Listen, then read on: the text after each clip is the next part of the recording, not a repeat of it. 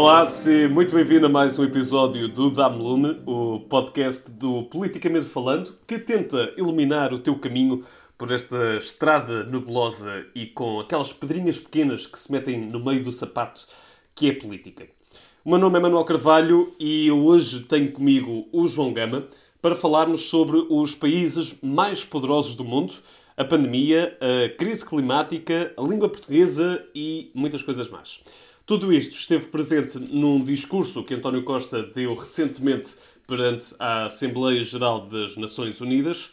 E, João Gama, eu bem sei que nós temos por aqui pano para mangas, mas eu quero perguntar-te sobre a nota do nosso Primeiro-Ministro no que toca ao alargamento do Conselho de Segurança das Nações Unidas. E antes de entrarmos por esta proposta, uh, o que te vou perguntar primeiro é o que é o Conselho de Segurança da ONU. Ora viva, Manuel Carvalho, é, é melhor começarmos pelo início, uh, como tudo, e é, é, como diz, aqui à boleia do discurso do nosso Primeiro-Ministro temos um, um amplo leque de assuntos para, para discutir, mas vamos começar sim pelo mais básico. O Conselho de Segurança uh, das Nações Unidas tem como objetivo fundamental coisas simples como a manutenção da paz e da segurança em todo o mundo. Tem aqui uma posição fundamental na identificação de ameaças à paz e de meios para as evitar. Uh, nesta procura, entre outras coisas, por exemplo, o Conselho de Segurança pode recorrer a métodos de negociação, pode também impor sanções ou até mesmo autorizar a utilização de força armada. Portanto, como vês, é assim um, um, uma coisa com pouca responsabilidade em termos internacionais. Sim, sim. E, e, tu disseste que é uma coisa, é um objetivo simples, mas é daqueles que são muito mais fáceis de dizer do que propriamente de cumprir. Não, é? não os invejo propriamente pelo trabalho que tem. Então, mas explica-me uh, como é que este Conselho está organizado? Estão lá todos os membros da ONU e fé em Deus?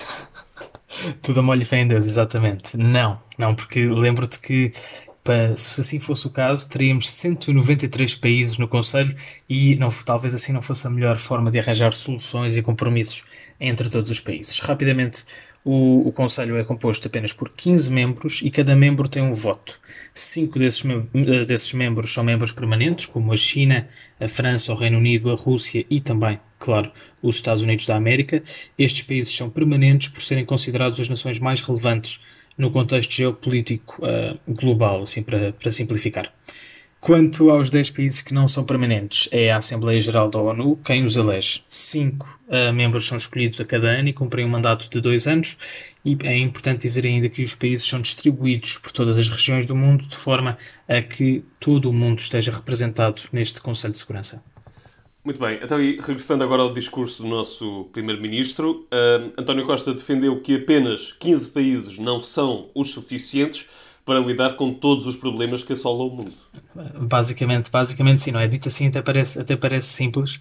Um, o que o discurso de António Costa veio afirmar é, é, a reprodução de uma posição que já é comum, a de que o contexto geopolítico mundial está a mudar e que outros países devem ser tidos em conta sem ser estes 15. António Costa defendeu o alargamento tanto de membros permanentes como membros não permanentes deste Conselho de Segurança, designadamente, e passo a citar, a países do continente africano e pelo menos ao Brasil e à Índia.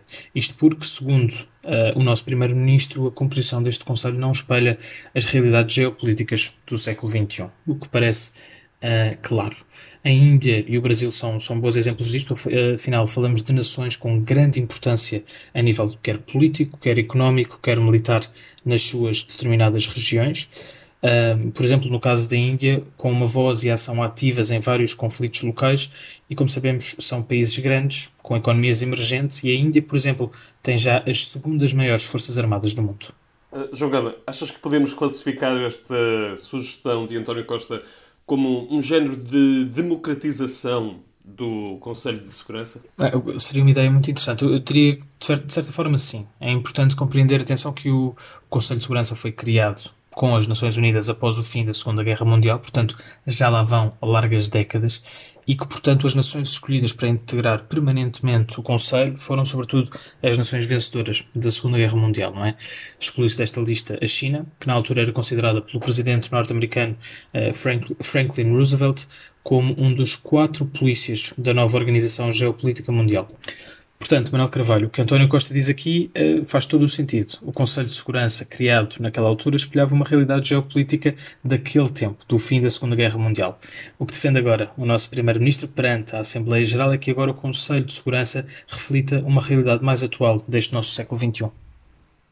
Ok, então deixa-me ver se eu percebi bem. Se calhar democratização não foi a, a palavra mais correta para utilizar. Se calhar aqui há uma tentativa de modernizar uh, o Conselho de Segurança, de tornar, no fundo, uh, um, ou de criar um Conselho de Segurança do século XXI. Exato. A ideia é integrar no Conselho países que tenham uma estrutura e influência suficientes para trabalhar na manutenção da paz. Isso é sempre uh, fulcral. Se a, Índia, uh, se a Índia ou até o Brasil, que foram os exemplos que usámos há pouco, conseguem, uh, são capazes de o fazer, é uma questão um bocadinho mais complexa.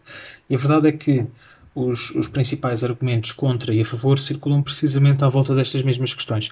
Têm estes países uh, robustez económica, estabilidade política? No Brasil temos o caso de Bolsonaro, por exemplo, poderio militar, que a Índia tem uh, capacidade de influência internacional suficientes para exercerem uma ação real uh, para garantir a paz mundial. Isto são tudo questões válidas e de tudo, de tudo isto há quem diga que não, mas como o nosso primeiro-ministro, há mesmo quem acredite que sim. Muito bem. então, antes que isto se alongue uh, muito mais e que nós ficamos aqui para lá do nosso tempo, uh, João Gama, eu vou-te pedir uma última coisa, acreditando também na tua capacidade agudíssima de análise, que, que já tens uh, mostrado provas incessantes neste podcast, e também tendo em conta que o breve discurso de António Costa não se baseou apenas na questão do Conselho de Segurança, que outras mensagens dirigiu o nosso Primeiro-Ministro ao mundo? Certo. O, o, discurso de António Costa teve como natural pano de fundo, como tudo nesta, nesta realidade, os tempos que vivemos. O Primeiro-Ministro afirmou ser uma prioridade eh, de Portugal trabalhar para recuperar o crescimento da economia, garantir a coesão social, tanto em Portugal como no mundo. Isto são coisas que nós ouvimos António Costa dizer dia sim, dia não. Isto porque o nosso país uh, se prepara para exercer já no primeiro semestre de 2021 atenção que isto é importante, a presidência do Conselho da União Europeia, o Conselho com os vários ministros uh, de cada país da União. António Costa disse também que a pandemia de Covid-19 não pode ser uma desculpa para pôr em causa o combate à emergência climática e deixou claro o compromisso português de organizar em 2021, juntamente com o Quênia, a Conferência dos Oceanos das Nações Unidas, que teve de ser adiada por causa da, da pandemia de Covid-19 no mundo. Muito bem, vamos esperar então que, que isso seja possível, como é óbvio, que seria um bom sinal, e ficamos também a aguardar a nossa prestação enquanto presidente ou presidentes do Conselho da União Europeia. Claramente vai ser algo memorável, acho eu. Uh, bom, meu caro João Gama, muito obrigado por ter estado aqui connosco uh, e também por esta belíssima explicação que nos deste prazer é sempre meu, Manuel Carvalho. Não te esqueças que em 2021, se calhar, recebes um telefonema de António Costa a pedir para seres ministro de alguma coisa para liderar esta, esta presidência do Conselho da União Europeia. Uh, talvez, talvez, sim. Olha, e eu aproveito já aqui para assegurar o meu caráter patriótico e para citar essa posição. Fica já aqui a promessa. Bom, de resto, a ti que nos ouves, muito obrigado por ter estado desse lado.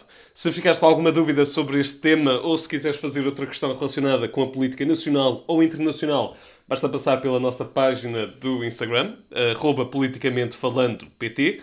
Podes ainda deixar lá todas as tuas sugestões e recomendações, uh, ou simplesmente dar também um elogio à voz deste humilde locutor, que certamente lhe fará o dia. Uh, enquanto a nós, por hoje é tudo, mas estaremos cá na próxima semana, como sempre, para mais um episódio. Muito obrigado e até à próxima.